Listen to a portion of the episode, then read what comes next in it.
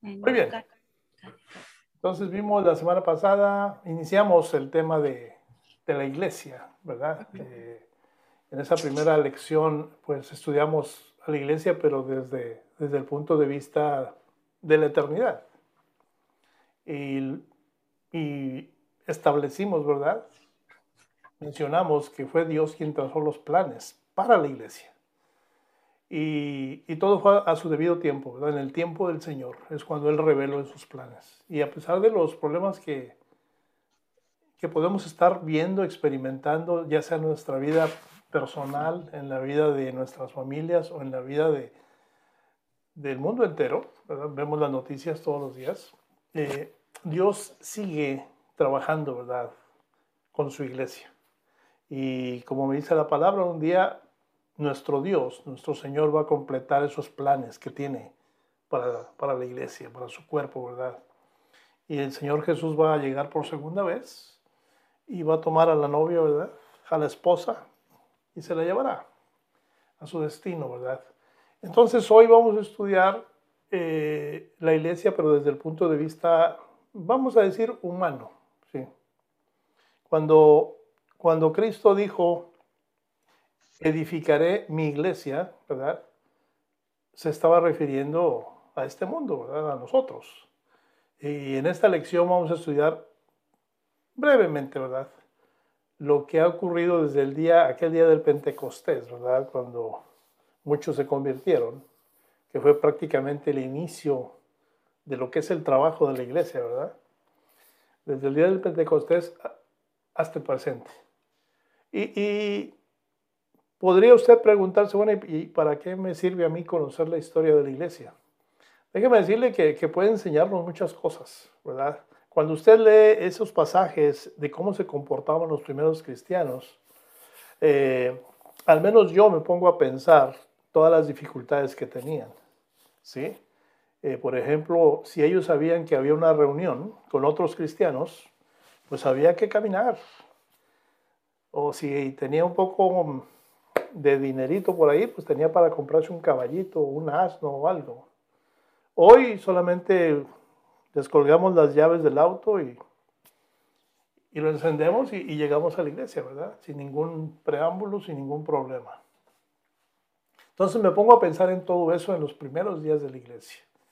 Eh, no tenían una Biblia como la que tenemos usted y yo. No tenían panfletos para distribuir.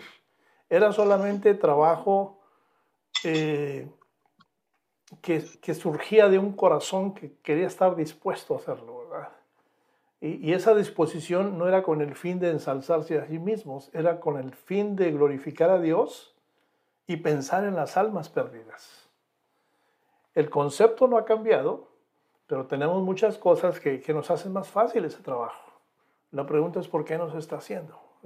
Es por eso que es bueno saber algo de la historia de la iglesia. Nos, puede enseñar mucho, ¿verdad? Para mí es emocionante conocer cómo la iglesia ha crecido, ¿verdad? Pero como lo vamos a ver más adelante, ¿verdad? Pues sí, hubo muchísimos problemas, como casi todo cuando se inicia, ¿verdad? Cuando algo se empieza. Le doy ejemplos. Usted empieza un negocio, por ahí ya invirtió su dinero, invirtió su tiempo y, usted está por ahí un poco aprensivo, ¿verdad? Si va, si va a resultar o no va a resultar. Y así muchas otras cosas en nuestra vida, incluyendo el matrimonio. Usted está ahí frente al pastor que lo está casando y de repente voltea a ver a la completa desconocida y no sabe cuánto va a durar eso. Usted espera que hasta que la muerte lo separe, ¿verdad? Pero eh, siempre entra esos pensamientos, ¿verdad? Entonces, todo lo que se inicia, se inicia eh, con esa cautela. Hay muchas cosas que se inician muy seguras, pero son muy pocas en la vida. Entonces, como inició la iglesia, se enfrentó a muchos problemas y esas, esos problemas son los que nos pueden enseñar lecciones de mucho valor. ¿sí? Entonces hoy, a manera de plan, eh, vamos a ver esas tres, cuatro cosas. Cuatro cosas, ¿sí? Eh, número uno, el nacimiento de la iglesia. Número dos, los daños causados a la iglesia. Número tres, ya, ya ven que después vino la reforma, ¿verdad? Número tres, la reforma de la iglesia. Y número cuatro, el avivamiento de la iglesia. Brevemente lo vamos a ver. Entonces son esos cuatro puntos.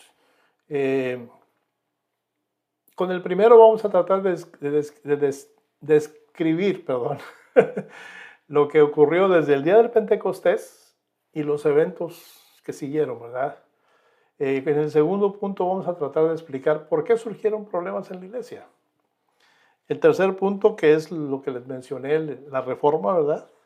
Y cuando alguien relacionado con la iglesia, como un pastor, un diácono, un miembro de iglesia, relaciona cuando escucha la palabra reforma, pues viene a la mente Lutero, ¿sí? Entonces vamos, vamos a ver dos o tres enseñanzas, ¿verdad? Bíblicas restauradas por Lutero.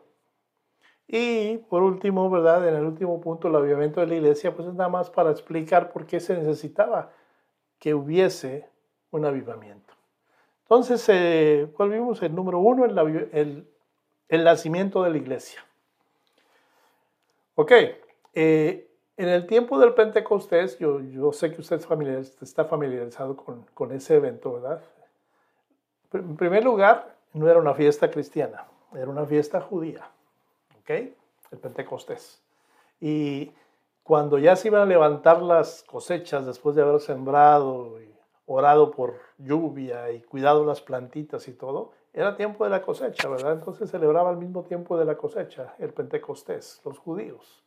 Y la gente obviamente venía a las ciudades a traer su grano, a traer su fruto, eh, pero mucha gente de muchos lugares y muy lejanos venían hasta Jerusalén. Y el primer día del Pentecostés, después de que nuestro Señor Jesús resucitó, los discípulos se reunieron en Jerusalén. Y por ahí sucedió algo especial. Si usted quiere ir, por favor, al libro de Hechos, capítulo 2, y alguien, por favor, lee del versículo 1 al 5, vamos a ver qué fue lo que sucedió.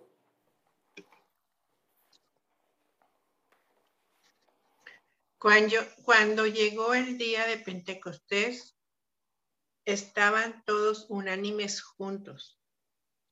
Y de repente vino del cielo un estruendo como de un viento recio que soplaba, el cual llenó toda la casa donde estaban sentados.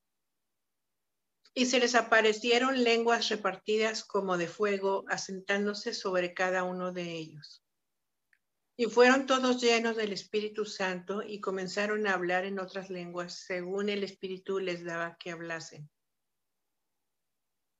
Moraban entonces en Jerusalén judíos, varones piadosos de todas las naciones bajo el cielo. Amén. Ok, hasta ahí.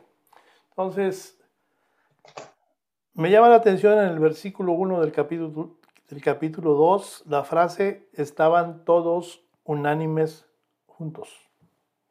¿Sí? Realmente la, iglesia experimentó un, comienzo muy bonito, hermoso, ¿verdad?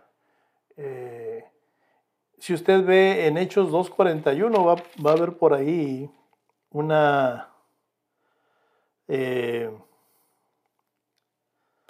una cantidad que no debe de olvidársele. Muchos nuevos convertidos se unieron a la iglesia. Lea, por favor Hechos 2.41.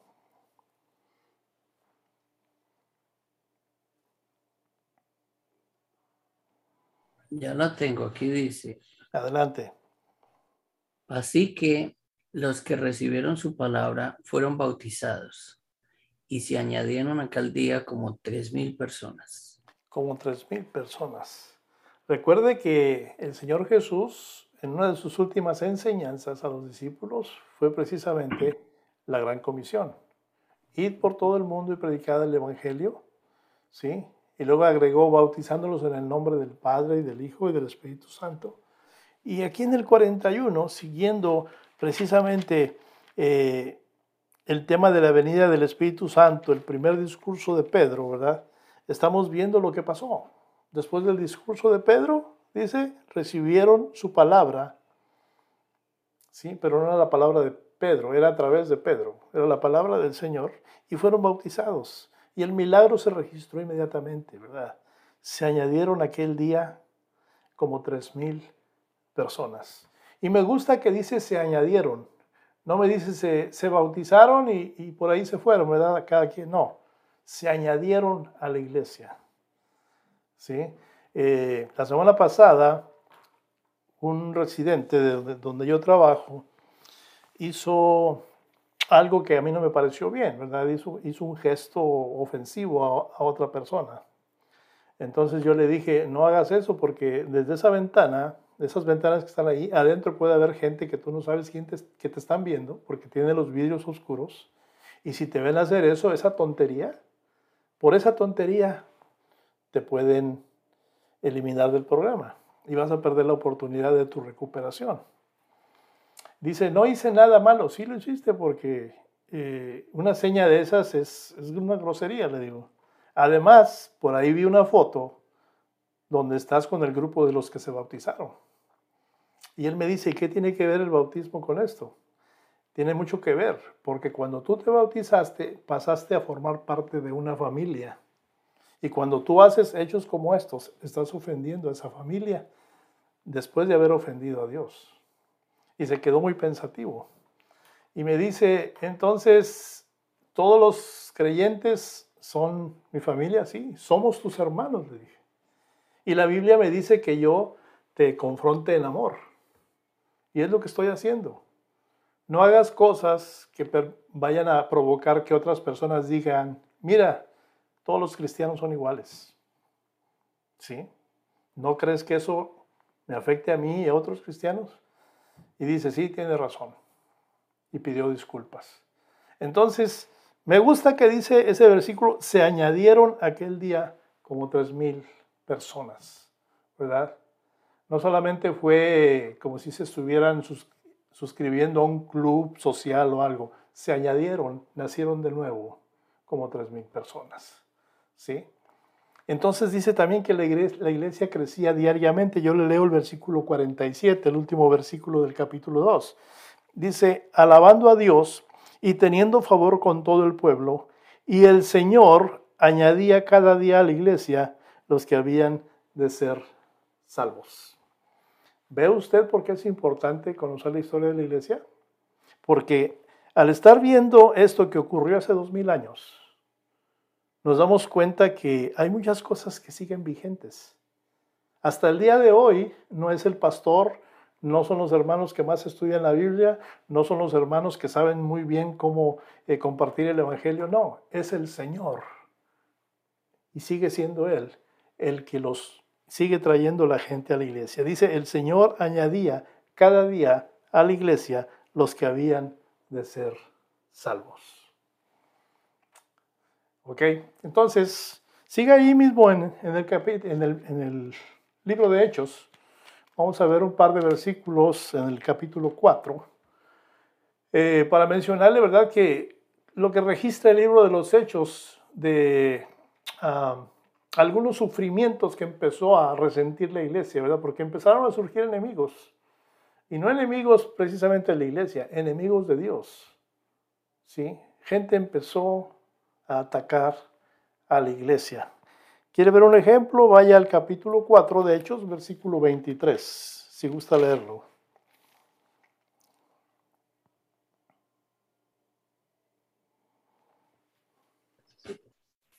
Dice, los creyentes piden confianza y valor. Y puestos en libertad, vinieron a los suyos y contaron todo lo que los principales sacerdotes y los ancianos les habían dicho. Ok, y yo le leo el 21. El 21 son dos versículos antes. Dice, ellos entonces les amenazaron y les soltaron, no hallando ningún modo de castigarles, por causa del pueblo, porque todos glorificaban a Dios por lo que se había hecho. Entonces, dice el, versículo que leyó Memito, eh, los principales y los sacerdotes y los ancianos, estamos hablando de, los judíos de las sinagogas, ¿verdad? Estaban en contra de, de los nuevos creyentes. surgía un problema que antes no se había visto. Y era la primera vez que como grupo, como cuerpo de Cristo, se enfrentaban a una situación así. Acusados sin evidencia, acusados erróneamente, ¿verdad? No tuvieron más que soltarlos porque eh, no, no, no, encontraron manera, ¿verdad? Ningún modo de castigarles, dice el versículo 21. El 5.17, ¿qué me dice?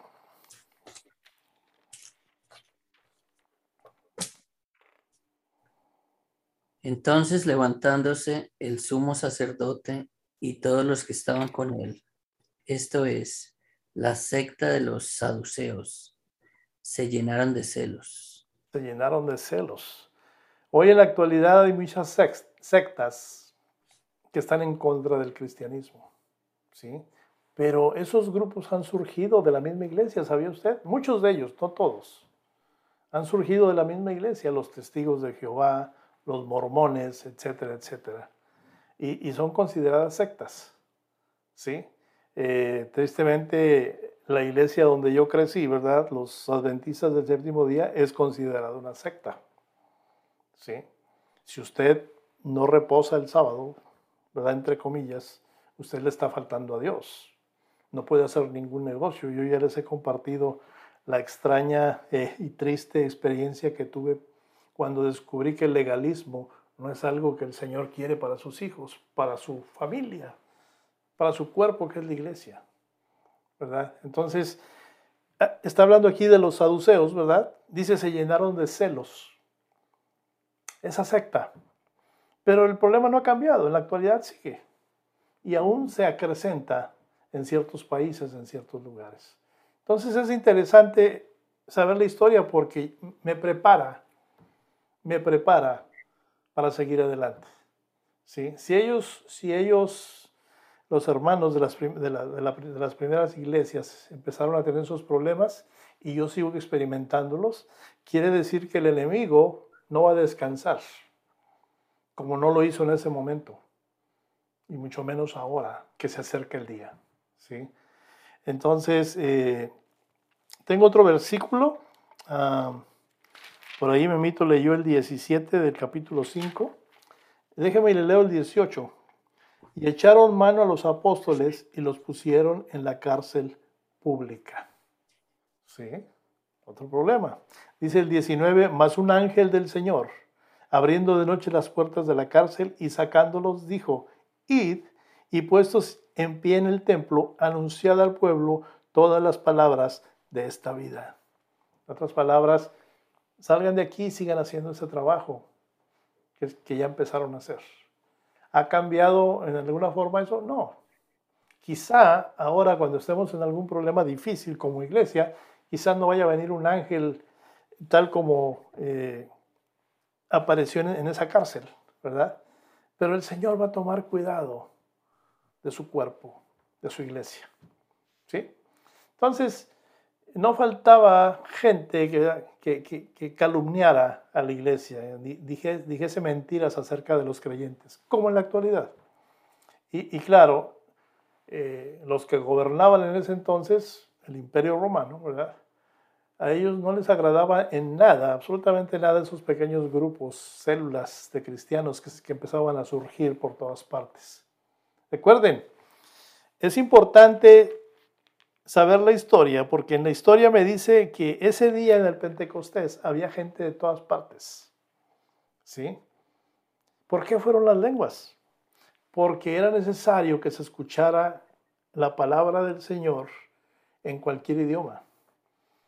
Y cuando Pedro habló, los que venían de otros países, de otras tierras, que hablaban otras lenguas, los escuchaban lo escuchaban a Pedro en su propia lengua, cada quien. ¿Sí? Entonces, ah, esos, esas gentes, como venían a comerciar, regresaban a sus lugares de origen y regresaban a compartir.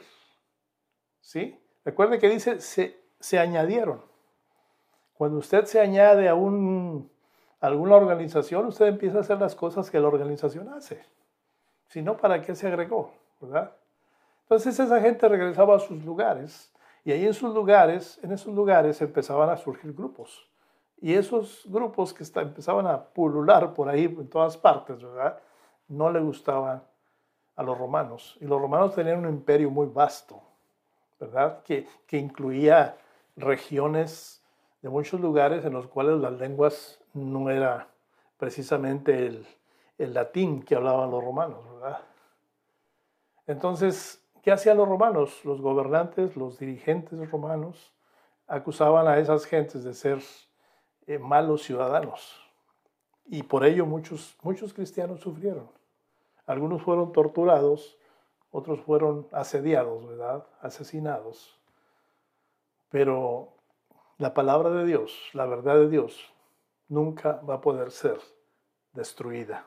Y lo vemos en la palabra como parte de la historia, y esa historia nos debe de dar esperanza a nosotros. ¿Sí? Ellos hablaban con denuedo, dice la palabra.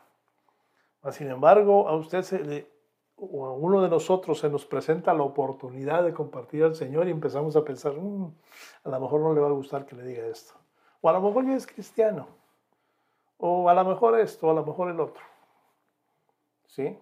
Y los primeros cristianos, dice la palabra, hablaban con denuedo.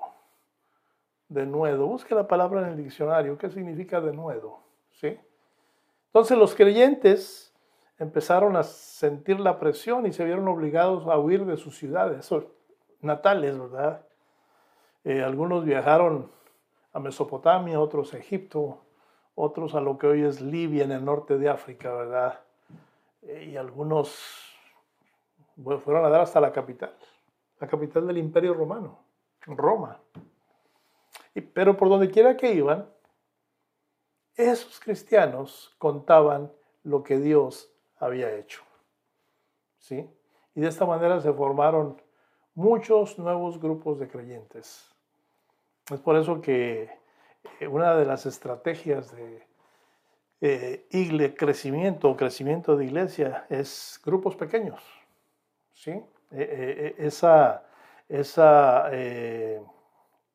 forma de trabajar de la iglesia ha dado muchos resultados en muchos países. Eh, la que fue considerada la iglesia más grande del mundo, la iglesia cristiana más grande del mundo, se inició en Corea del Sur. No recuerdo el nombre del pastor, pero él tenía miles y miles y miles de personas agregadas a su iglesia, pero todo eran grupos, grupos pequeños, ¿sí? Eh, había cercanía de hermanos unos con otros. Entre esos grupos todos se conocían y se parecía mucho cada uno de esos grupos a la primera iglesia que el libro de Hechos nos describe. ¿sí? Después viene, viene, lo que es eh, legalizar la iglesia. Entonces aquí gran parte del libro de, los Hechos eh, pues narra cómo, cómo se extendió la palabra, el evangelio, el mensaje, ¿verdad? Y nos está describiendo el libro de Hechos, ¿verdad? Eh, ¿Cuál fue el trabajo de los apóstoles? Eh, específicamente Pedro y Pablo. ¿sí? Eh, muchos libros de, que usted tiene en sus manos del Nuevo Testamento son precisamente esas cartas que Pablo escribió a las iglesias nuevas que iban surgiendo, ¿verdad? Y poco a poco, ¿verdad? Hubo tantos que, que se adhirieron, que se convirtieron dentro de lo que era el imperio romano, que hasta algunos, hasta algunos emperadores recibieron la influencia de los cristianos. ¿sí? Eh, uno de los casos es el emperador Constantino. Después de 300 años de que nació Jesús, ¿verdad? vino y legaliza el cristianismo dentro del imperio romano. Entonces muchas personas se, unían a la iglesia solo porque muchas, grandes multitudes lo estaban haciendo. Pero el problema es uno que se vive actualmente. No todos conocían a Dios porque no lo experimentaban. Igual que hoy. ¿Sí? Y, igual que el ejemplo que le di del residente. Yo estoy seguro, y lo garantizo con la palabra, de que alguien que ha experimentado a Dios no quiere saber otra cosa más que glorificarle. Y empieza con el pensamiento, empieza con las acciones, empieza con, con lo que sale de la boca, ¿verdad? y prosigue con la ayuda a los demás, etcétera, etcétera. Se necesita experimentar al Señor para llamarse cristiano, en verdad. Entonces, de todos esos que estaban surgiendo, lo podemos ver en la palabra, ¿verdad? Pues muchos eh, se unían como, como le dije anteriormente, como si se uniera usted a, a un club privado, ¿verdad? Por ahí, sin verdaderamente hacer una conversión de fe. Sí, sin verdaderamente declarar al Señor Jesús como único y seguro Salvador. Y claro, muchas de estas cosas empezaron a crear algo de confusión, ¿verdad? Y, ¿Y por qué? Porque la iglesia, la verdadera, ¿verdad? Se compone de aquellos que aceptan a Cristo. Pero a pesar de la confusión, usted y yo estamos aquí, ¿verdad? Y, eso me dice que la verdadera iglesia ha existido desde entonces, ¿verdad? Y seguirá hasta que el Señor venga y la levante. ¿Por qué? Porque está formada por eh, creyentes fieles a Dios, ¿verdad? Y como dice la palabra, el Señor es el que va a dar el crecimiento. Pero junto con este crecimiento, eh, en ese entonces se presentó la idea de pues organizarse, porque eran santos, había que organizarse. Entonces eh, había que buscar maneras de poder trabajar juntos. Y no es algo fácil. Usted ya en su experiencia de vida ya eh, lo ha resentido, lo ha, eh, vaya, lo ha experimentado, valga la redundancia. ¿Sí? Que si está uno con más de dos personas trabajando, o es usted y alguien más por lo menos, hay que ponerse de acuerdo para que haya resultados. Y más si usted está, por ejemplo, en el mismo departamento, ¿verdad? En la misma sección de la empresa. Y eso se aplica a la familia también. Es triste, ¿verdad? Eh, que dentro del seno familiar haya miembros de la familia que no compartan la fe. ¿Sí?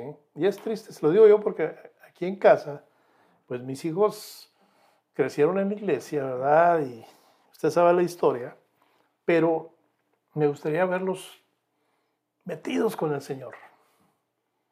Pero como mi esposa y yo decimos, ¿verdad? Cuando nos preguntan acerca de nuestros hijos, eh, preguntas relacionadas con su crecimiento espiritual, nuestra respuesta es, están trabajando en su testimonio. Porque nuestra esperanza es que un día ellos lleguen a decir, mamá y papá se entregaron al Señor y nosotros no queríamos, pero hoy esto, esto y esto. Yo, tengo la esperanza de que eso suceda. ¿sí? Pero es lo mismo. Organizarse como grupo, como familia, eh, como eh, miembros de iglesia es muy importante. Es muy importante poder trabajar juntos porque se trabaja mejor. ¿sí? Eh, capítulo de 6 de Hechos, seguimos ahí en Hechos, ¿verdad? Si alguien quiere leer, por favor, del 1 al 4, capítulo 6 del 1 al 4.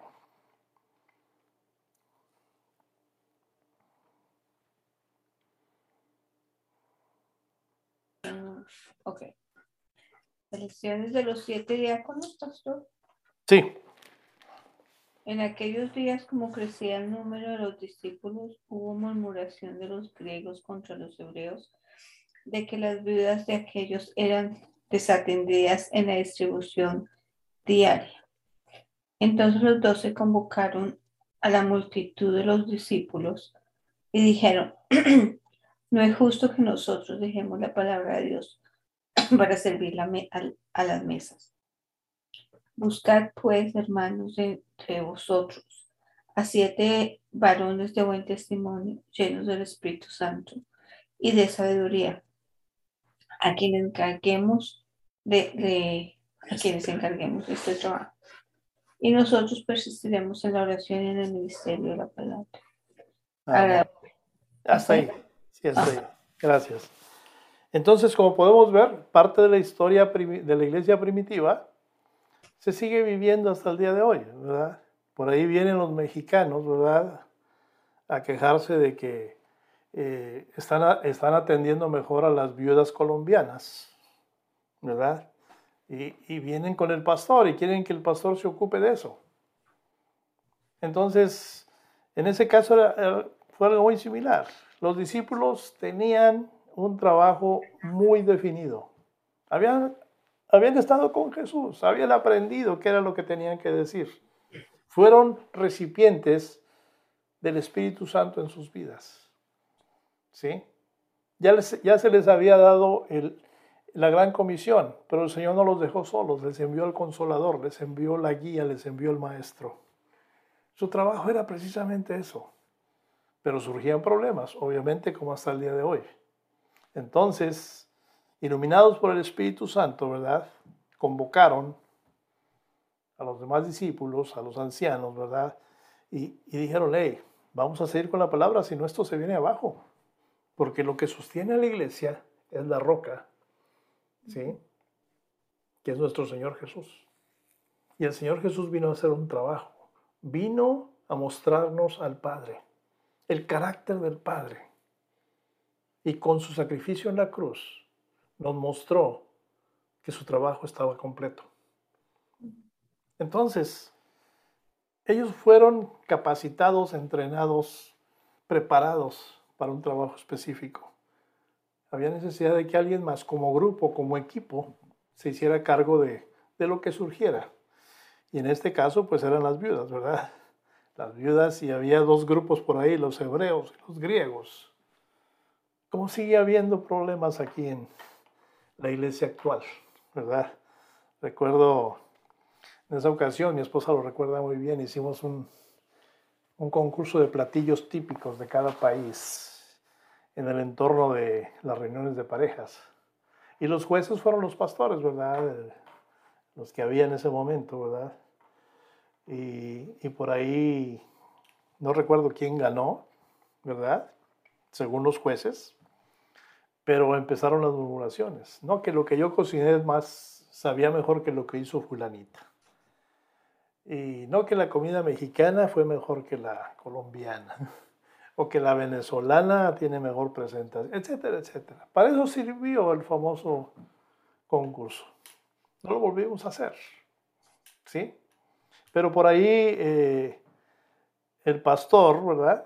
Se dio cuenta de dónde había eh, pequeñas eh, fisuras, pequeñas fracturas en lo que era el cuerpo de Cristo. Y él empezó a tomar cargo de eso, ¿verdad? Poco a poco. A nosotros nos tocó también por ahí hablar con dos, tres personas. Pero los problemas siguen en la iglesia de hoy. Y es bueno que yo sepa la historia porque veo cómo lo resolvieron. Aquí los discípulos convocaron a una multitud, ¿verdad? A la multitud. Y, expresaron su llamado. Y le dijeron a la multitud, este es nuestro llamado, esto es lo que el Señor quiere que hagamos. Por favor, vamos a escoger gente, dice ahí, varones de buen testimonio, dice la palabra, llenos del Espíritu Santo y sabiduría. Y todos, lo, todos los atributos que ellos pidieron, los seguimos buscando en los miembros de la iglesia, en la iglesia presente, en la iglesia de hoy. Por eso es bueno saber de la historia de, de la iglesia. ¿sí? Por ahí las viudas necesitaron ayuda. Entonces se escogieron varios diáconos, ¿verdad? Entonces era necesario organizarse para que los creyentes pudieran trabajar mejor juntos, ¿verdad? Pero por ahí también había otras necesidades, ¿verdad? Eh, por ejemplo, los falsos maestros. Había que protegerse de esas personas, ¿verdad? Las iglesias grandes tenían que ayudar a las pequeñas. Y necesitamos organizarse a fin de que el trabajo juntos transcurriera en armonía y se reforzara, se fortaleciera la unidad. ¿Ha cambiado eso hasta el día de hoy? No, no ha cambiado. Porque el que diseñó el cuerpo de Cristo sabe, sabía lo que estaba haciendo. Amén. ¿Alguna pregunta hasta aquí, hermanos?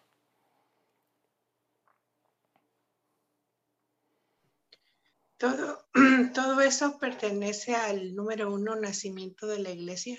Exactamente. Sí. Y iniciamos el 2. El 2 fue los daños causados a la iglesia. ¿sí? Entonces, los daños causados a la iglesia. Pasó el tiempo, ¿verdad? Por ahí esos gobernadores o emperadores que sí fueron cristianos, ¿verdad? Y que trataron de controlar a la iglesia eh, por motivos políticos, etcétera, pues la política de entonces quedó envuelta también dentro del entorno de la iglesia. Entonces los, los, dirigentes de la iglesia, ¿verdad? A los que ya se les llamaba obispos, ¿verdad? Eh, comenzaron a pelear entre sí por el control de, de las iglesias más grandes, entiéndase de, de, las ciudades más grandes, ¿sí? Y algunos miembros de la iglesia realmente se olvidaron cuál era el propósito de que existiera la iglesia como iglesia. Entonces, unos 500 años después de, del nacimiento del Señor Jesús, llega la destrucción de Roma. ¿Sí? Ya para ahí, para el, para el año 1000, o sea, mil años después de, del nacimiento de Cristo, eh, los cristianos de, de, Oriente, ¿verdad? Ya no tenían relación alguna con los cristianos de Occidente. Y por ahí algunos cristianos eh, dejaron de ser participantes, miembros de sus grupos, de sus iglesias. Pero hubo muchos que, que deseaban seguir viviendo, ¿verdad? Sin contaminarse del pecado, ¿verdad? El que existía fuera de la iglesia, pero también dentro de la iglesia. Algunos se apartaron del mundo, ¿verdad? Pero también se apartaron de los creyentes que eran menos espirituales. Y por ahí se empezaron a unir a comunidades que fueron llamadas eh, monasterios. Y, en esas comunidades, por lo general, eh, pues los monasterios tenían murallas muy altas, paredes muy altas, ¿verdad? Para mantenerse alejados del mundo exterior. Ahora la pregunta es, ¿fue buena idea eso? ¿Verdad? Yo creo que es una pregunta difícil de contestar, porque el fin era bueno dentro del aspecto de no contaminarse, pero se les, está, se les estaba olvidando la gran comisión, el porqué de la iglesia. ¿Sí? Y sí, los monasterios hicieron muchas contribuciones al cristianismo, ¿verdad? Pero tuvieron muchas fallas, tuvieron muchos defectos. Eh, más que nada se convirtieron en, en centros de aprendizaje lo que después se convirtió en conventos a través de la Iglesia Católica. ¿Sí? Eh, entonces, sí hubo cosas buenas, ¿verdad? Porque estudiaban mucho y había tiempo para estudiar mucho, ¿verdad? No tenían que salir a trabajar a las jornadas largas de sol a sol, a la siembra, etcétera, etcétera, porque ahí de alguna u otra forma recibían su alimento, su ropa, su techo y dedicaban su tiempo a aprender más, ¿verdad? Pero sí, los que habitaban esos monasterios, ¿verdad? Fueron los primeros en llegar con las enseñanzas del Evangelio a muchos otros lugares, ¿verdad? Y fue entonces cuando, unos 500 años después de Cristo, ¿verdad? El Evangelio empezó a, invadir, a llegar a toda Europa, ¿verdad? 200 años más tarde llega a Inglaterra al Reino Unido y lo que son los países del norte, los países escandinavos como Finlandia, Noruega, Suecia, lo que hoy son esos países, por ahí en el año 1000 después de Cristo. ¿Sí? Pero obviamente también hubo problemas.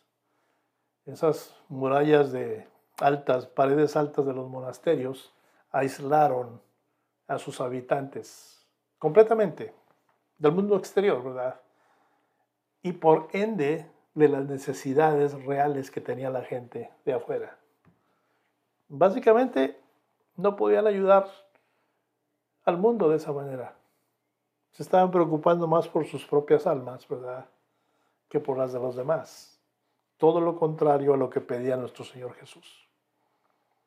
Todo lo contrario a lo que indica el trabajo que está por hacer en base a la Gran Comisión. Y en ocasiones esos lugares, esos monasterios, se convirtieron ¿verdad? en verdaderos centros de pecado. ¿Sí? Las murallas eran para aislarse del mundo, pero no pudieron contener el avance del pecado. Amén. Ese fue el punto número dos. Punto número tres o punto número C, como usted, yo lo tengo aquí como punto número C. Sí. Eh, la reforma de la iglesia.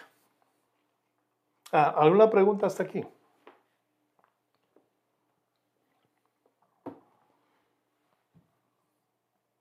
Muy bien. La reforma de la iglesia. Muy bien. Entonces pasaron los años, ¿verdad? Y obviamente había ciertos por parte de la iglesia, cosas buenas que se estaban haciendo, cosas que estaban funcionando, pero también hubo muchos errores. Y empezaron a mezclarse las ceremonias paganas con las de la iglesia, ¿verdad? Las, las ceremonias impías, ¿verdad? Y esas poco a poco fueron tomando el lugar de la libertad que da el Espíritu Santo. Y, por ahí se empezó a oír ya no de una fe, sino de una religión.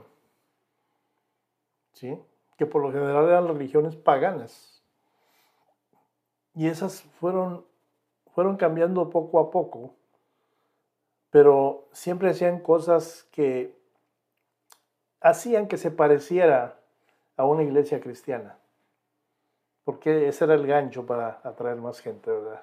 Entonces la feligresía de, eh, en la organización de la iglesia cobró, cobró más importancia que pues una vida de, de ayuda a los demás, y una vida piadosa, ¿verdad? Entonces, a los bautizados se les consideraba cristianos, pero aunque siguieran viviendo en pecado. ¿Le suena eso familiar? Sigue ocurriendo en la actualidad. ¿Sí? Yo conozco personas que han sido mal instruidas en el bautismo y piensan que si se bautizan otra vez, esos pecados que, que cometieron después del primer bautismo van a ser borrados, borrón y cuenta nueva, etcétera, etcétera. Y conozco gente que se ha bautizado tres, cuatro, cinco veces. Y por ahí una persona que me pidió ser bautizada cuando yo sabía que ella había sido bautizado. Y mi respuesta fue no, no necesitas bautizarte otra vez, necesitas arrepentirte de corazón. Eso es lo que necesitas hacer. ¿Sí? Entonces, eh, hubo gente dentro de la iglesia que trataron de hacer volver al cuerpo de Cristo al camino de la verdad. Pero ¿qué pasó? Fueron rechazados. ¿Sí? Y cuando Dios enviaba el avivamiento, pues por ahí venían y mataban a los dirigentes. Entonces, tuvo que haber cambios en la enseñanza. Entonces, eh, déjeme ver por aquí. Poco después de, eh, del año 1500, después de Cristo, ¿verdad? Por ahí empezó un cambio espiritual más genuino, ¿verdad? Y lo, y lo, comenzó, lo comenzó precisamente ese hombre que mencionamos, Martín Lutero, ¿verdad? De donde surge la iglesia luterana por las ideas y todo eso, ¿verdad? Pero Martín Lutero, ¿saben dónde vivía? ¿Dónde estudiaba? ¿Dónde crecía espiritualmente? En un monasterio. Pero él había tratado de, de encontrar a Dios, ¿verdad? Él seguía obedeciendo las cosas que, que la iglesia eh, había establecido, que el Espíritu Santo había establecido en lo que era la verdadera iglesia. Y sí, se había aislado del mundo. Y, como buen eh, um, participante de, estos sistemas de monasterios, pues él, él ayunaba, ¿verdad? Se golpeaba su cuerpo, etcétera, etcétera. Pero él descubrió que no podía hallar a Dios de esa manera. Lo que le dije al principio, Usted no se puede considerar cristiano si no ha experimentado a Dios, si no ha dado ese paso de fe y, declarado a su Hijo como su único Salvador. ¿Sí? Pero ¿qué pasó con Martín Lutero? Empezó a estudiar la Biblia como estamos haciendo usted y yo ahora. Pero él empezó de una manera seria, conciso, decidido, entregado. Y con el paso del tiempo, encontró respuesta a esa, vamos a llamar, búsqueda que él tenía, ¿verdad? Por ahí leyó él ese, ese versículo de Romanos 1.17, que dice, mas el justo por la fe vivirá. Y yo creo que por la fe, Martín Lutero fue puesto en la debida relación con Dios. Y empezó gente a seguirlo. ¿Y cómo le llamaron a esos seguidores? Hasta el día de hoy los conocemos como protestantes. ¿Sí? Porque los que estaban anunciando la supuesta verdad protestaban en, eh, eh, eh, por ellos y este grupo de gente decía, no, ustedes son los que están equivocados. El grupo que seguía Martín Lutero, y es por eso que se les llama protestantes, porque estaban protestando en contra de lo establecido. Y, eso justifica algunas de las enseñanzas de, de, Martín Lutero, ¿verdad? escribió algo como, solo las escrituras, él decía, solamente las escrituras, solo la fe solo la gracia. Uno de los, el contador de la empresa en su oficina tiene un póster con, esas palabras en latín, ¿verdad? Solo las escrituras, solo la fe, solo la gracia. Palabras de Martín Lutero. ¿Qué quería decir con esto? Él decía que con solo las escrituras se referían a que solo la Biblia era la guía segura para la fe y no la tradición. Como tenemos, por ejemplo, a la Iglesia Católica. No hablando mal de la Iglesia Católica, pero todo lo que se hace en la Iglesia Católica está basado en tradición. Entonces él usó esa frase, solo las escrituras, para hablar de cuál era la guía original de Dios para nosotros, la Biblia. Cuando dijo solamente la fe, es porque enseñaba que el ser humano puede, es real, se puede reconciliar con Dios por medio de la fe. Él decía, el hombre no puede hacer nada por sí mismo para ganar el favor de Dios. Necesita fe. Y la última frase que él decía, solo la gracia. Con eso él trataba de enseñar que el ser humano puede estar bien con Dios por lo que Cristo hizo en la cruz. Y él también decía, Dios da todo esto gratuitamente a quienes creen. Entonces surgen los protestantes, ¿verdad? A raíz de las experiencias de Martín Lutero. Y pues empiezan a llegar cambios, ¿verdad? En lo que era en, ese entonces la iglesia. Porque Martín Lutero alentaba el regreso a las enseñanzas, ¿verdad? Eh, a las prácticas bíblicas. Recuerden que mencionamos que ya las prácticas paganas se habían infiltrado dentro de lo que se hacía en la iglesia bíblicamente, bueno, se empezaron a rechazar esas prácticas paganas, ¿verdad? Se empezaron a sacar los ídolos de los templos, ¿verdad? Y tanto los monjes, ¿verdad? Como las monjas, se les ordenó que salieran a ministrar fuera de las cuatro paredes. ¿Sí? Entonces, los protestantes rechazaron o dejaron de practicar costumbres que no se basaban en la Biblia. Y por ahí el dirigente de la iglesia del occidente, ¿verdad? Rechazó ese movimiento. ¿Y qué dijo Lutero? Debemos obedecer a la Biblia antes que al hombre. Esas fueron las palabras de Lutero. Y por ahí los protestantes eh, descubrieron muy pronto que necesitaban reorganizarse, ¿verdad? Y pues, como ellos estaban en diferentes países y debido a las costumbres de cada lugar, ¿verdad? Pues el tipo de organización que surgió en esos lugares obviamente iba a ser diferente, ¿sí? Algunos por ahí se querían apegar al sistema, ¿verdad? A lo que había funcionado, a lo que habían conocido, ¿verdad? Durante mucho tiempo. Por ahí deseaban un, un líder fuerte, ¿verdad? Que, que, pudiera dirigir al resto de los líderes de la región. Pero esos líderes regionales, ¿verdad? A su vez, iban a gobernar sobre otros más abajo, ¿verdad? Y en esta forma de organización, pues se destaca, ¿verdad?, que hay un, liderazgo fuerte, centralizado. Y aquí es donde entra en escena Calvino, ¿verdad? ¿Han oído hablar de los calvinistas? Bueno, es en base a Juan Calvino, ¿verdad? En Suiza. Él por ahí dirigió ese grupo de protestantes, ¿verdad? Se desarrolló una nueva forma de organización. Y pues en Suiza se, se le ha caracterizado por, por esa antigua tradición, ¿verdad? De, de permitir que sus ciudadanos escojan a sus propios líderes. Están muy bien organizados en ese aspecto, pero la organización de la iglesia bajo Calvino les permitía a los miembros, ¿verdad? Eh, de, la congregación, ¿verdad? Que escogieran sus propios líderes. Y a su vez ellos escogían a líderes de menos eh, eh, poder, de menos... Ah, ah, que estaban más abajo, vaya regionalmente, iglesias más pequeñas, etcétera, ¿verdad? Y en esa forma de organización se le daba más poder a los, a los líderes locales. Pero en el resto de Europa eh, se empezó a, desarrollar otra forma de organización.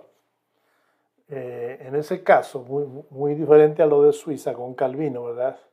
No se concedía autoridad a nadie que estuviera fuera del círculo de los miembros de la iglesia, ¿verdad? y, por ahí no, no tenía ningún interés eh, en relacionarse con dirigentes políticos o, los reyes que existían en ese entonces todavía, ¿verdad? Y, y de esta forma se le da más poder a cada congregación local. Eh, por ahí cada grupo buscó, pues, en la palabra, ¿verdad? El apoyo para ese sistema de organización. Y, y todas, todos de alguna u otra forma encontraron por lo menos cómo trabajar juntos. Eso es historia. Eso es eh, cosas que llegan a eh, influenciar lo que en la actualidad estamos haciendo como iglesia. Eh, claro, al igual que Calvino, nosotros, como pequeño grupo, nos podemos organizar, ¿verdad? Podemos entre todos decir, bueno, yo propongo a, a este hermano para que sea tesorero, por ejemplo. Si los demás están de acuerdo, den su voto. Y así, para otros puestos, para otras funciones, para otras responsabilidades. Pero yo no he encontrado en el Nuevo Testamento eh, que especifique el tipo de organización que, que cada iglesia debe de adoptar. Yo creo que, eh, y no es que lo crea, lo, eh, he visto y, y, si no está en la palabra, yo le puedo decir a usted categóricamente que la organización de cualquier iglesia o de la iglesia del Señor debe ajustarse a las necesidades del grupo. Y ahí ah, va a haber mucha gente que no esté de acuerdo con eso. Sí. Pero si un cristiano se cree más espiritual porque se apega a cierto tipo de organización, llámense presbiteriano, católico, etcétera, ¿verdad? Está en un error. Déjeme le digo por qué. Vaya conmigo a 1 de Corintios.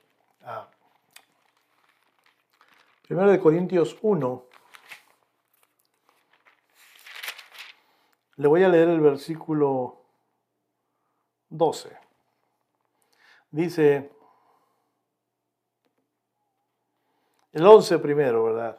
Porque he sido informado, está hablando Pablo, he sido informado acerca de vosotros, hermanos míos, por los de Cloé, ¿verdad? Los que le informaron a, a Pablo, que hay entre vosotros contiendas. Quiero decir que cada uno de vosotros dice, yo soy de Pablo y yo soy de Apolos y yo de Cefas y yo de Cristo. Y lanza la pregunta a Pablo, ¿acaso está dividido Cristo? ¿Fue crucificado Pablo por vosotros? ¿O fuisteis bautizados en el nombre de Pablo? Vaya, preguntas fuertes, difíciles, pero obviamente todo el mundo conocía las respuestas, ¿verdad? Entonces, la iglesia de Corinto estaba enfrentando ese problema. ¿sí? Los corintos descubrieron eh, que las partes más importantes de la organización de la iglesia son la armonía y el amor. ¿Sí? Y esa parte de la historia es muy importante que la conozcamos, porque esos dos ingredientes no han cambiado. El Señor quiere que sigan estando presentes en nuestra iglesia y en las demás, en las demás iglesias que se declaren iglesias del Señor. ¿Sí? No somos ni de Pablo, no somos ni de Pedro, no somos de, nadie más que del Señor. El sacrificio lo hizo nuestro Señor Jesús. Y Él dijo, nadie viene al Padre si no es por mí. ¿Sí? La armonía y el amor no deben de faltar en ninguna congregación que se diga cristiana. Es por eso el punto de vista que le expreso, ¿verdad? Que la organización dentro de la iglesia debe ajustarse a las necesidades del grupo. Amén. ¿Alguna pregunta hasta aquí?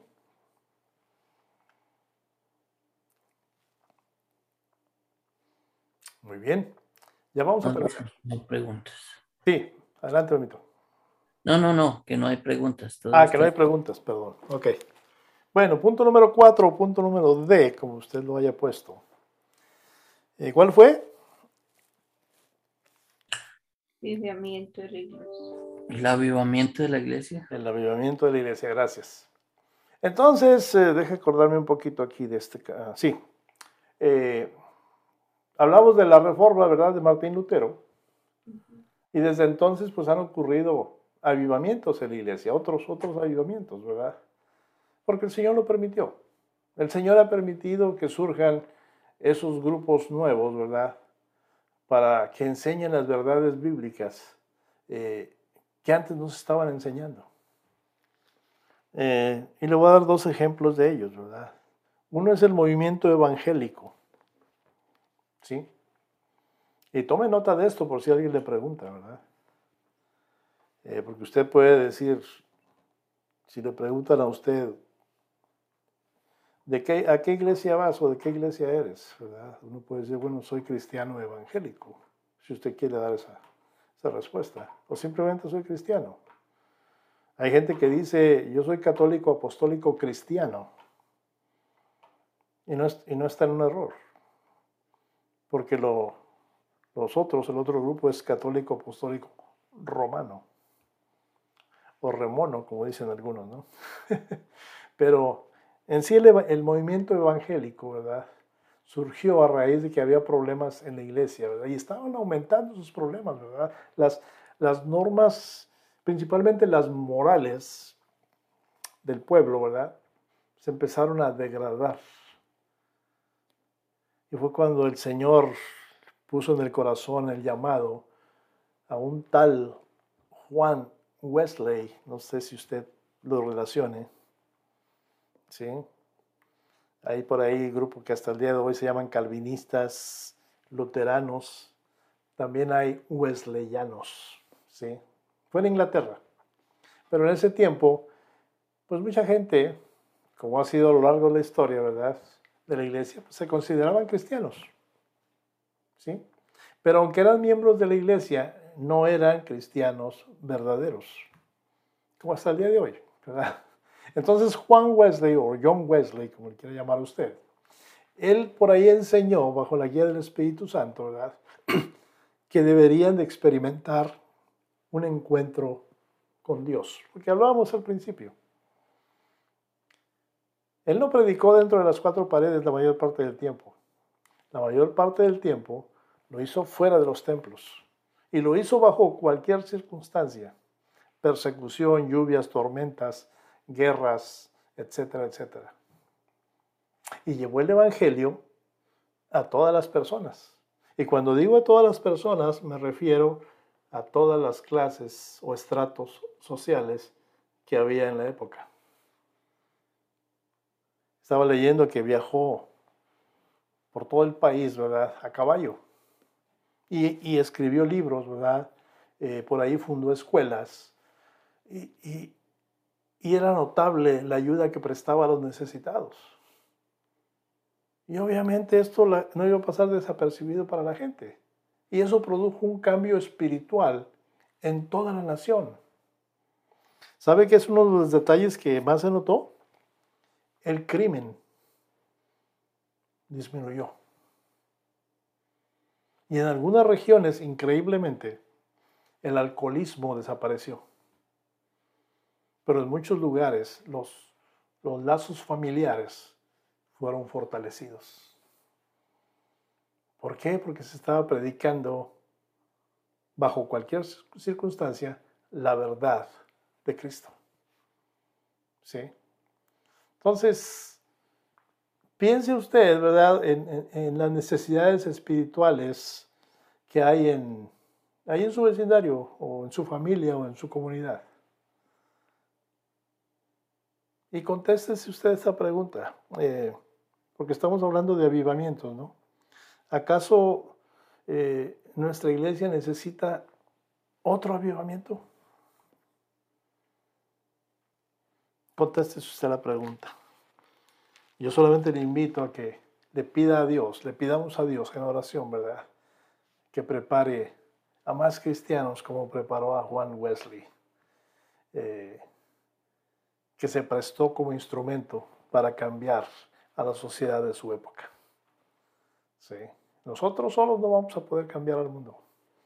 Nosotros solamente podemos ser esos vasos, esos instrumentos para que el Señor cumpla su, su cometido.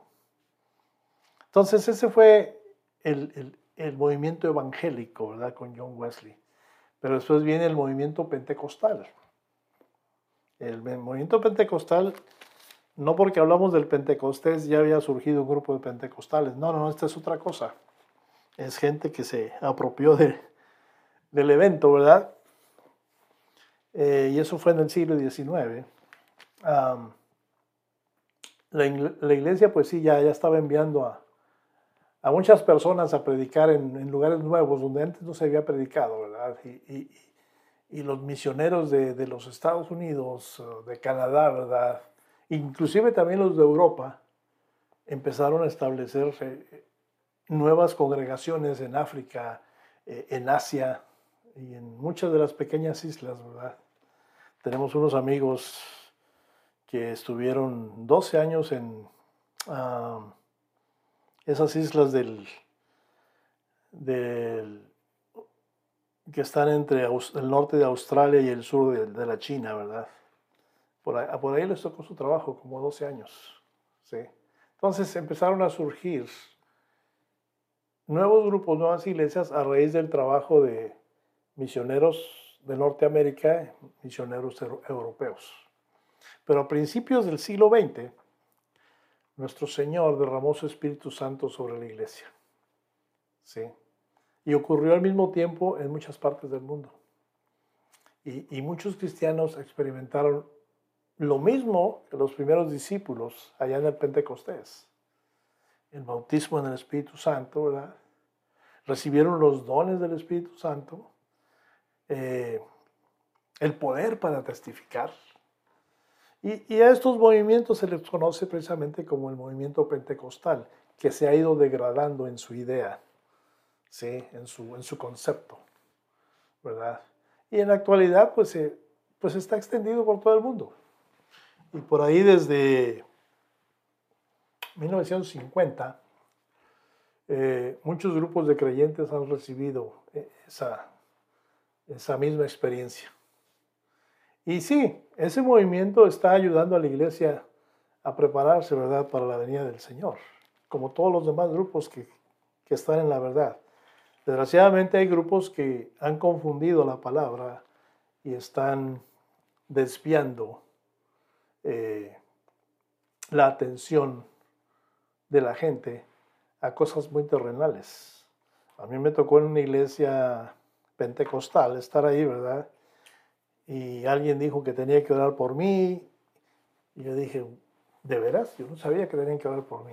Entonces viene y me empieza a tocar mi frente, ¿verdad? Y me dice muchas cosas y entre ellas me dice, empieza a hablar en lenguas. Y yo dije, bueno, ¿de qué se trata esto? No? Eh, y, y, por ahí han descompuesto el concepto real de lo que significa eso y muchas otras cosas más. Pero se declaran iglesias pentecostales, no como las primeras que surgieron, ¿verdad? Allá a principios del siglo XX, pero cómo se han ido eh, denigrando las ideas de alabanza, de adoración y muchas otras cosas más, simplemente por el hecho de atraer gente, ¿verdad? Y obviamente los, los cabecillas de esos grupos lo hacen con fines más que nada financieros. Tener más gente significa tener más dinero en las arcas de la iglesia. ¿Usted cree que eso quiere el Señor? Yo creo que no, ¿verdad? Pero la iglesia sigue caminando, sigue funcionando, ¿verdad? Y, y, el Señor la va a llevar a feliz término. El Señor la va a recoger. El Señor no va a recoger una iglesia defectuosa. El Señor no viene por una esposa con cáncer. Sí, el Señor viene por su esposa amada, su iglesia. La quiere pura, la quiere limpia, la quiere reluciente. El Apocalipsis nos da una descripción de cómo tiene que estar esa esposa para las bodas del Cordero. Y pues hermanos, ¿alguna pregunta? Eh, yo espero que esta historia corta, ¿verdad? Sencilla, ¿verdad? Breve, eh, pues le, lo haya puesto a pensar, le beneficie, ¿verdad? Pero recuerde que en ocasiones la iglesia ha hecho cosas que, que no glorifiquen a Dios. Y hasta el día de hoy sigue ocurriendo, ¿sí? Eh, pero tenemos que aprender. Eh, aprender, es mejor aprender de los errores de otros que de, de los mismos errores, ¿verdad? Pero con el fin de no repetirlos. Y estas lecciones que están siendo arrancadas del pasado nos deben de servir para eso. y, y, y, por otro lado debemos de ser comprensivos, ¿verdad? Entender que, que los creyentes que pertenecen a otros grupos, pues puede que estén con una fe sincera, pero tal vez están siendo mal dirigidos, mal guiados. Nos corresponde a nosotros ser luz, pero en amor, ¿sí? en armonía.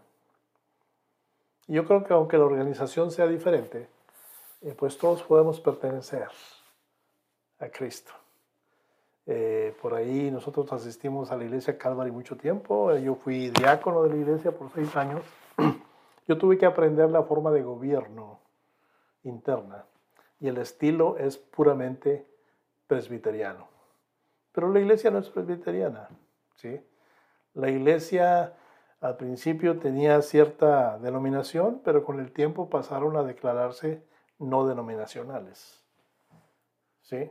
Pero el tipo de organización es, es presbiteriano, ¿verdad? Y otras iglesias tienen un tipo de organización luterana, aunque no son luteranos, y así sucesivamente ocurre. Pero como dije anteriormente, todos podemos pertenecer y servir a Cristo, sea como sea la organización dentro de la iglesia. Debe de ser bíblica en primer lugar, ¿sí? Entonces, como cristianos, no solamente recibimos nuestra dirección a través de, de cómo ya está establecida la iglesia, pero también a través de la historia pero principalmente de la palabra. Y para mí es muy bonito que ambas cosas estén juntas. La historia de la iglesia y la palabra del Señor juntas. Aquí la tenemos a la mano. No tenemos excusa para no conocer detalles importantes que podrían resultar en el buen funcionamiento y en el buen caminar de nuestra congregación. Y antes de concluir esta lección, ¿verdad? Eh, me gustaría que orásemos para que Dios nos use en la obra a través de su iglesia, pero aquí donde estamos, aquí en nuestra comunidad. Pero antes, si alguien tiene una pregunta, con mucho gusto trataré de contestársela. No preguntas. Qué bueno. Sí, tengo una, una, una cortica. A ver, Benito. Eh, entonces, el movimiento pentecostal resumiéndolo, se basa es en la Biblia como todos, pero algo más que no entendí. Sí, ellos están basados en los hechos de que describimos en el libro de Hechos, ¿se acuerdan al principio? Lo que sucedió en el día del Pentecostés. Eh, se recibieron, eh, se, presenciaron milagros y todo tipo de cosas. Lo más notable fue que cuando Pedro estaba hablando, los griegos que estaban ahí en ese lugar, los judíos, los gentes de, las gentes de Macedonia, las, gentes de Mesopotamia, que hablaban diferentes lenguas, que nada más habían ido a la ciudad a comerciar. Entre ellos mismos se preguntaron, ¿no son estos hebreos los que están hablando? ¿Y, y los puedo escuchar en mi propia lengua? Ese fue el milagro del Pentecostés. Ahora usted va a una iglesia pentecostal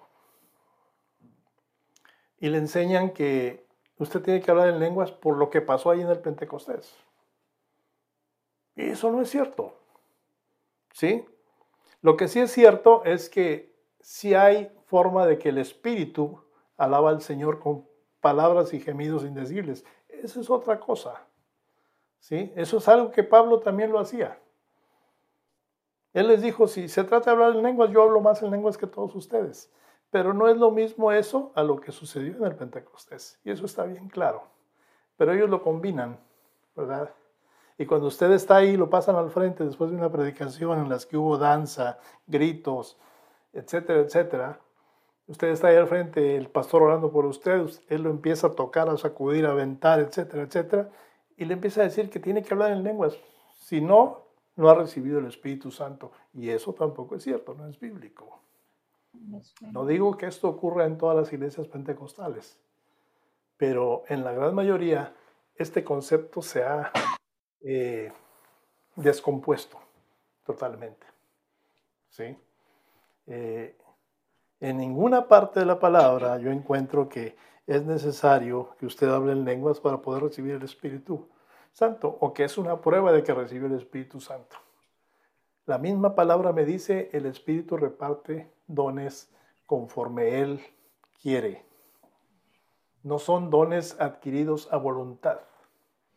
¿Sí? Y uno de nuestros trabajos principales como hijos de Dios es descubrir nuestros dones y talentos.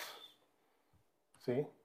Entonces, eh, y, y como ese detallito hay otros que no compaginan con la palabra.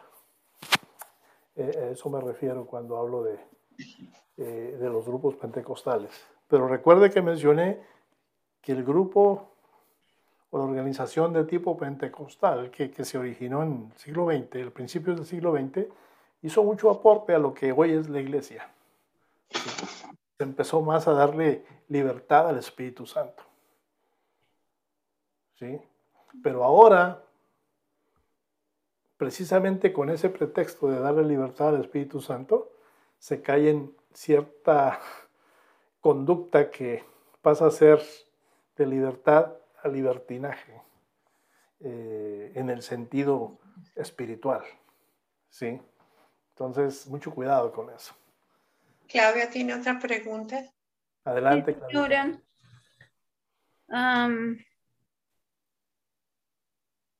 Bueno, la Biblia nos habla muchísimo de los, en los últimos días, en los tiempos postreros.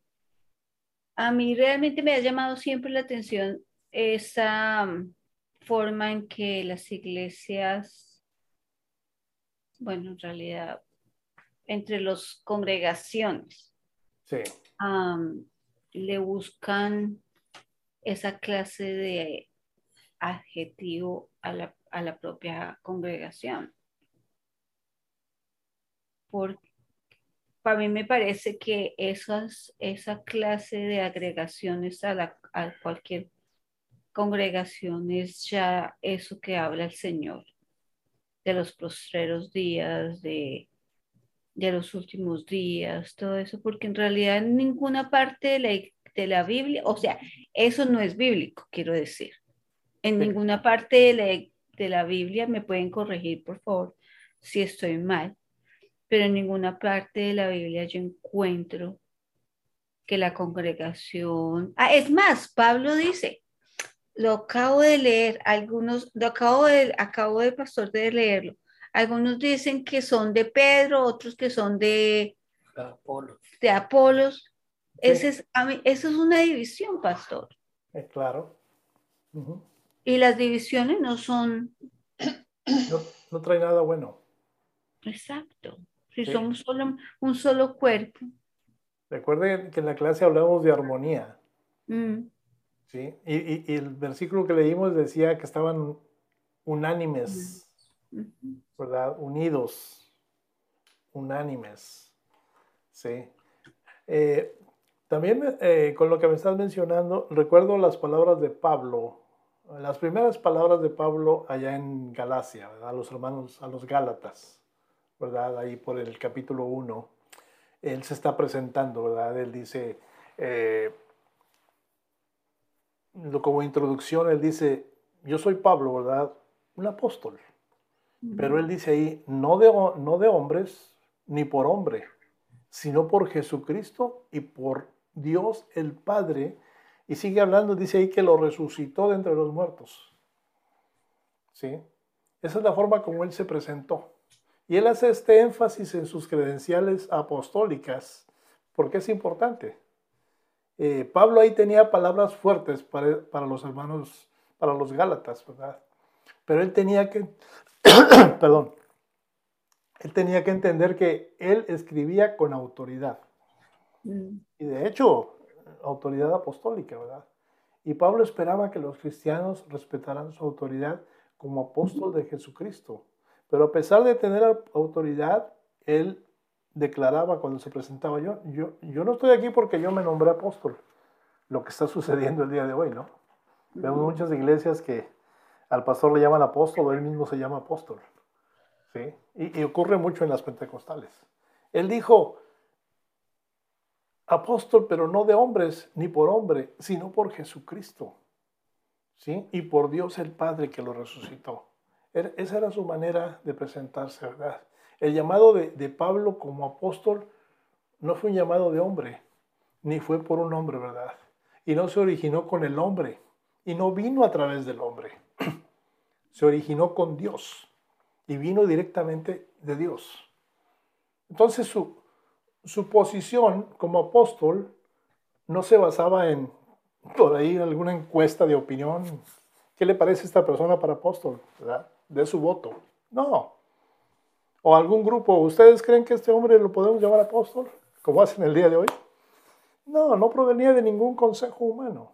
Se basaba en un llamado divino. ¿Sí? hecho tanto por el Padre como por el Hijo. Y Pablo lo sabía. Entonces, hasta el día de hoy seguimos viendo ese tipo de situaciones ah, y se crean ídolos, se crean eh, un hombre y seguidores. Ese no es el Evangelio. El Evangelio es Cristo y sus hijos, el Señor y sus hijos, parte de una nueva familia un nuevo nacimiento. Sí. ¿Alguien más? Yo solo quiero agregar algo. Sí. Eh, también dentro de las iglesias que se llaman pentecostales, hay división entre esas mismas iglesias. Unas tienen ciertas creencias como que se puede perder la salvación, otras tienen mucho, mucho legalismo, a pesar de que son, em, se llaman pentecostales, tienen mucho legalismo eh, en cuanto a las reglas para las mujeres. Andan, tienen que vestir con faldas largas todo el tiempo. Eh, no se pueden cortar el pelo, lo tienen que traer largo. Cosas así que en, algún, en la doctrina, en algunas cosas, pues están bien, pero otras son como, como del Antiguo Testamento, como que todo depende de cuál es el pastor que les tocó. Eh, recuerdo que cuando nos venimos a, vivir a Charlotte, Veníamos de, Dallas, de una iglesia cristiana evangélica no denominacional, eh, muy buena, con muy buena doctrina, muy buena enseñanza del pastor Rafael Cola. Y cuando llegamos aquí, que Luis ya había estado aquí, había visitado varias iglesias, eh, me trajo, conocimos y cuando regresamos a Dallas ya para empacar y prepararnos para la mudanza, volvimos a hablar con el pastor Holland y le explicamos las iglesias que habíamos visitado. Y dice, pues aparentemente se están yendo como a los extremos o las que han conocido son iglesias extremistas, una hacia la derecha y otra hacia la izquierda. Y hay que buscar una iglesia de doctrina sana, eh, cristiana, si es no denominacional es mejor, pero hay que buscarla. Entonces, así es la cosa. Hay muchas eh, divisiones dentro de las mismas iglesias. Y eh, em, el mismo Señor lo advierte que uno debe estar atento y alerta porque hay doctrinas de engañadores, ¿no? Y, hay falsos profetas y hay gente que aparentemente desea el bien y tienen sus negras intenciones escondidas. Entonces, tenemos que estar muy cerca del Señor todo el tiempo en oración y en, en la palabra y dedicados y entregados buscando su rostro porque eh, para que no nos permita caer en nada de esos extremismos, ¿no? Amén. pero de que es un Dios vivo que que usa su Espíritu Santo y reparte dones, sí, y hace milagros, sí, es el mismo Dios que hecho, hizo muchos milagros que están en la palabra, los creemos que los puede hacer hoy, si el Señor ve la fe suficiente en nosotros. Amén. Amén. Gracias. Bueno, hermanos, eh, si no más preguntas, pues sí, como les dije anteriormente, pues Oremos para que eh, Dios nos use en la obra a través de la iglesia local, donde nos ha puesto, donde nos ha colocado, donde nos tiene. Amén. Eh, cierre sus ojos, por favor.